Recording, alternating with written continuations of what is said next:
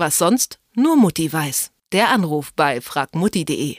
Knoblauch schälen, Zwiebeln schneiden und am Ende noch am Fisch rumhantieren. Wenn man gerne kocht, dann bleibt all das nicht aus.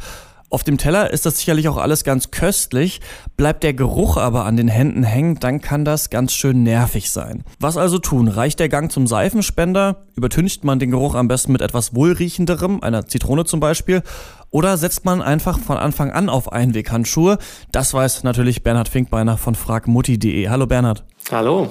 Ja, manchmal setzen sich Gerüche einfach an den Händen fest. Welche Lebensmittel hinterlassen denn einen besonders bleibenden Eindruck? Die Übeltäter, die bekanntesten hast du schon genannt, Zwiebeln, Knoblauch, Fisch. Äh, da lässt sich dann wahrscheinlich noch Kohl hinzufügen. Also das sind dann so, glaube ich, die hartnäckigsten geruchserzeugenden Lebensmittel. Im Internet liest man da ja häufiger den Tipp, dass man die Hände an seinem Edelstahlwaschbecken reiben soll. Was soll das denn genau bringen? Ja, das ist richtig. Es gibt sogar auch extra so Edelstahlseife. Also das ist ein Stück Edelstahl im Endeffekt, aber die Spüle tut es natürlich auch auch, wenn man eine Edelstahlspüle hat. Da reibt man dann unter Wasser die Hände dran und also meiner Meinung nach funktioniert das eigentlich ganz gut. Ich habe mich da mal ein bisschen schlau gemacht. So ganz einig ist man sich da wohl nicht, was jetzt da wohl hilft oder was jetzt die Erklärung dafür ist. Eine mögliche Erklärung ist, dass der Edelstahl eine vorübergehende Verbindung mit den geruchsauslösenden Stoffen eingeht, die an den Händen haften. Und dadurch werden die dann zum Beispiel wasserlöslich oder gasförmig und verflüchtigen sich dann beziehungsweise werden abgewaschen. Eine andere Erklärung ist, dass sich diese Geruchsmoleküle an der Edelstahloberfläche, die dort haften bleiben. Was es da genau stimmt, das ist wohl noch nicht so ganz klar, muss wohl noch ein Stück weit erforscht werden.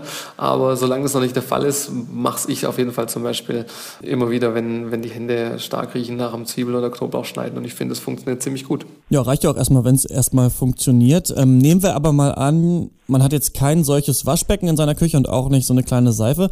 Was hat es denn mit dem Tipp auf sich, den Geruch einfach mit anderen Düften zu neutralisieren? Ja, ist natürlich immer ein bisschen schwierig, weil generell macht es natürlich irgendwie schon mehr Sinn, die Ursache zu bekämpfen, also das, was die Gerüche verursacht, als jetzt den Geruch zu übertünchen. Aber das kann man schon auch machen. Also man kann dann irgendwie mit Kaffeepulver oder sowas zum Beispiel arbeiten und dann so damit die Hände ein bisschen abreiben. Am besten ist natürlich irgendwie doch zu versuchen, die, die, die Hände richtig sauber zu bekommen, damit sie nicht mehr duften oder riechen.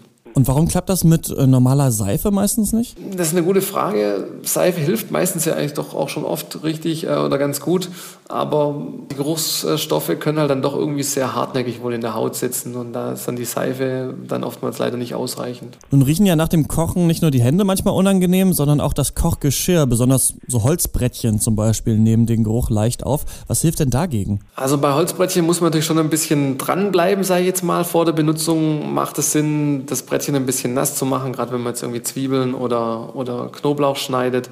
Ähm, und dann nach jeder Benutzung sollte man es am besten gleich ordentlich reinigen, also nicht jetzt irgendwie erst in der Küche noch einen halben Tag rumstehen lassen. Dann reicht meistens auch schon Spülmittel und, und heißes Wasser. Ähm, man kann auch hin und wieder mal mit, mit, mit Essig oder Zitronensäure drüber gehen, ähm, um die Bakterien ein bisschen abzutöten. Was auch hilft, ist hin und wieder mal so ein Holzbrettchen mit ein bisschen Speiseöl einreiben.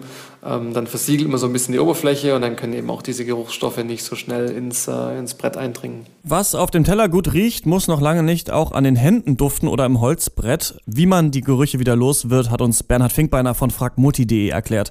Danke, Bernhard. Sehr gerne. Was sonst nur Mutti weiß. Der Anruf bei fragmutti.de.